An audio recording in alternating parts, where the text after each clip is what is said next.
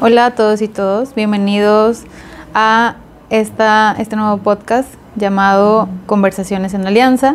Y el día de hoy les traigo un tema que seguramente va a ser interesante para todos y todas y seguramente va a haber un momento en donde se lleguen a identificar y llegue ese momento donde uno dice, sí, sí soy, ¿no? Bueno, el día de hoy les quiero compartir el tema de la danza de la pareja. Y les pregunto, ¿conoces la danza de tu relación?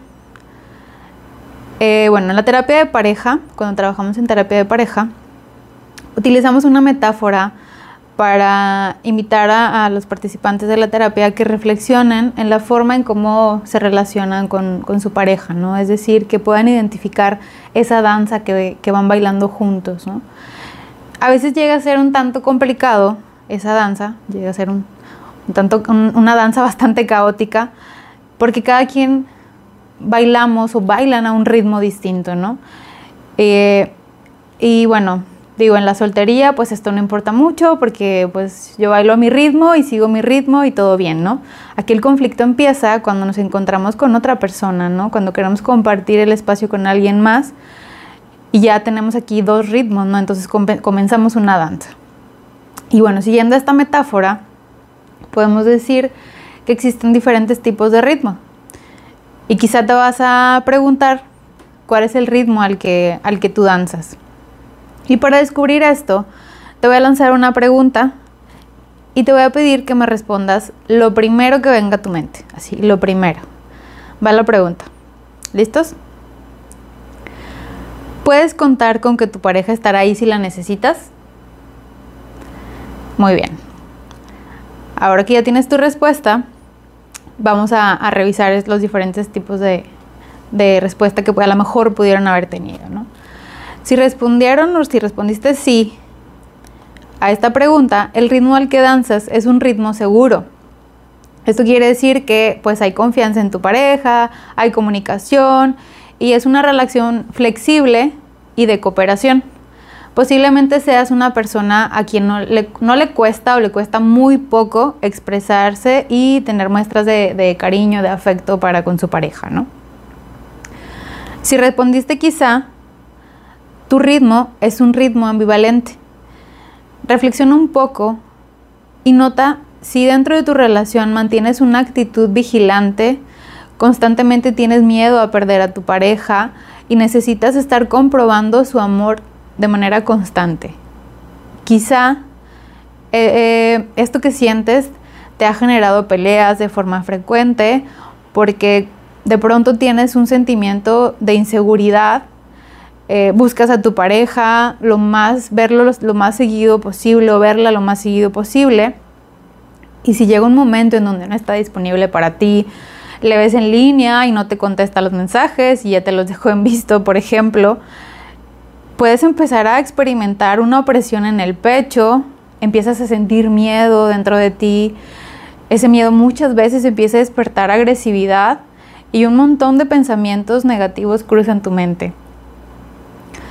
Bueno, esta es la, esta es la parte del ritmo ambivalente. Y ahora, si tu respuesta fue un definitivo no, esto podría revelarnos que tu ritmo o el ritmo al que danzas es un ritmo evitativo sientes desconfianza hacia tu pareja, eh, evitas la cercanía de tu pareja, evitas los conflictos, cerrándote emocionalmente y consideras que no necesitas a los demás casi para nada.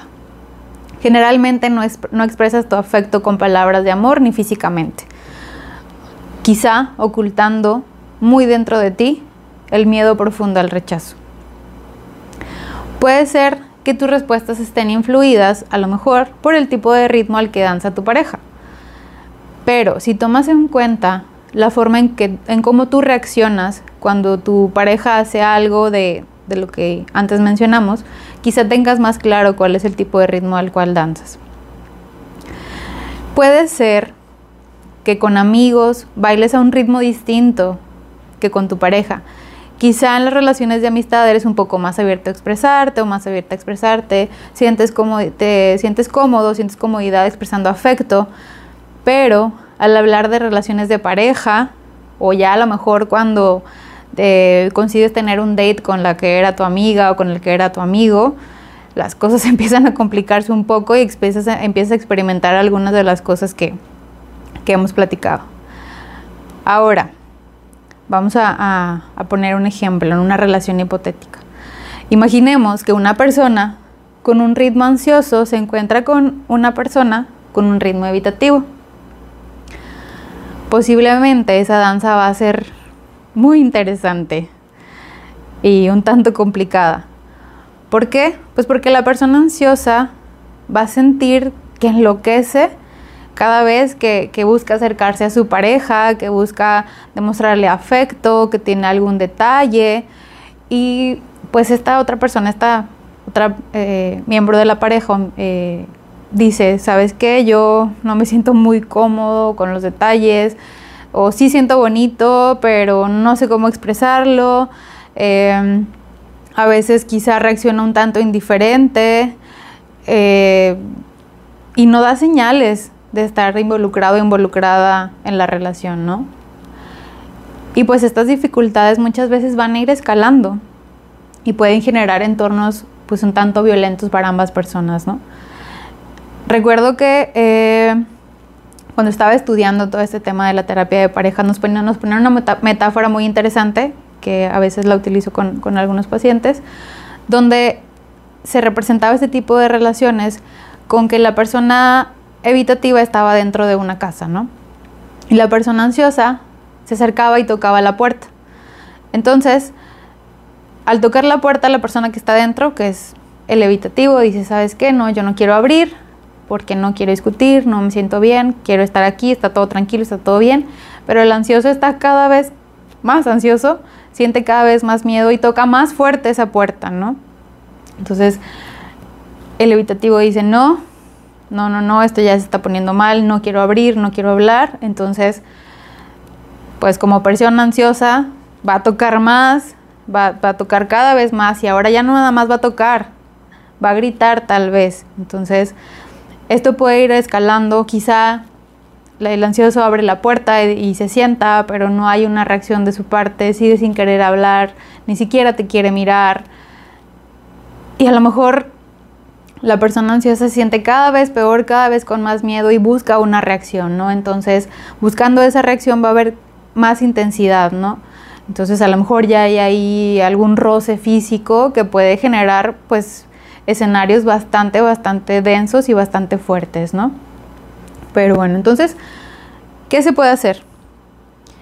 Lo primero, eh, bueno, no se trata de andar buscando a las personas según su ritmo de vincularse o vas a tú llegar con alguien le vas a decir, bueno, ¿tú a qué ritmo bailas? ¿Al ansioso, al ambivalente? No, no es como acá con los signos zodiacales, ¿no? Eh, si en este pequeño test te identificaste como una persona ansiosa, entonces, ¿qué será? ¿Que debes aislarte y no estar con nadie? Pues claro que no, ¿verdad? Todos queremos compartir nuestra vida, ¿no? Entonces, todos los seres humanos tenemos dificultades al vincularnos, y más si se trata de las relaciones de pareja, porque son escenarios donde muchas veces nos sentimos muy vulnerables, ¿no? Entonces, ¿cómo empezamos a buscar soluciones? Lo primero y lo que siempre recomiendo es pues ver esta dificultad como una dificultad de ambos como una dificultad en la relación, no decir pues el otro tiene la culpa o yo tengo la culpa o estar ahí jugando a ver quién, quién es el, el que está más sano de la relación. Si alguno de los dos no se siente bien o si los dos no se siente bien, pues la relación no va a ser sana, ¿no? Entonces, hay tres puntos que es importante revisar y se los dejo por ahí como alguna algunas recomendaciones, es que una vez que identificas tu ritmo, podrías hablar con tu pareja de cómo te, de cómo te percibe y si a lo mejor eh, él o ella también coinciden en que tienes ese tipo de ritmo y podrías invitarle a que él o ella haga este mismo ejercicio, que puede identificar a qué ritmo baila, ¿no? Eh, como segundo punto, número dos, de manera individual, pueden empezar a trabajar en esos detalles que a lo mejor han identificado. Quizá puedes decir, ¿sabes qué? Yo creo que soy una persona medio ansiosa, entonces voy a trabajar un poco más en mi seguridad, en mi comunicación y todos estos detalles, ¿no? Y la tercera es preguntarle a tu pareja ¿qué, te gusta, ¿qué le gustaría que hicieras por ella o por él, ¿no? Y así empezar como a cambiar un poco la dinámica. Claro, recuerden que siempre es una opción muy válida buscar un espacio donde puedan hablar de lo que está sucediendo, un espacio terapéutico y donde puedan aprender también estrategias nuevas para comunicarse, para expresar sus emociones y necesidades. Y pues comenzar a danzar de una forma más sana y más amorosa. Por último, me gustaría compartirles eh, un pequeño extracto de, un libro, bueno, de un artículo que estuve leyendo. Eh, el aislamiento y la desconexión y la separación generan dolor y miedo, a partir de las cuales pueden surgir respuestas de lucha, huidas o frialdad. La necesidad de dependencia puede ser efectiva o no, pero nunca es patológica. Y bueno, con esto creo que abre también para otro tema que a lo mejor estaremos más, más adelante compartiéndoles, que es la dependencia dentro de la pareja, si es saludable o no. Por el momento, pues les dejo por ahí este pequeño podcast y espero que este podcast haya sido de su agrado y les sirva bastante. Y pues les esperamos en el siguiente episodio de Conversaciones en Alianza. Muchas gracias.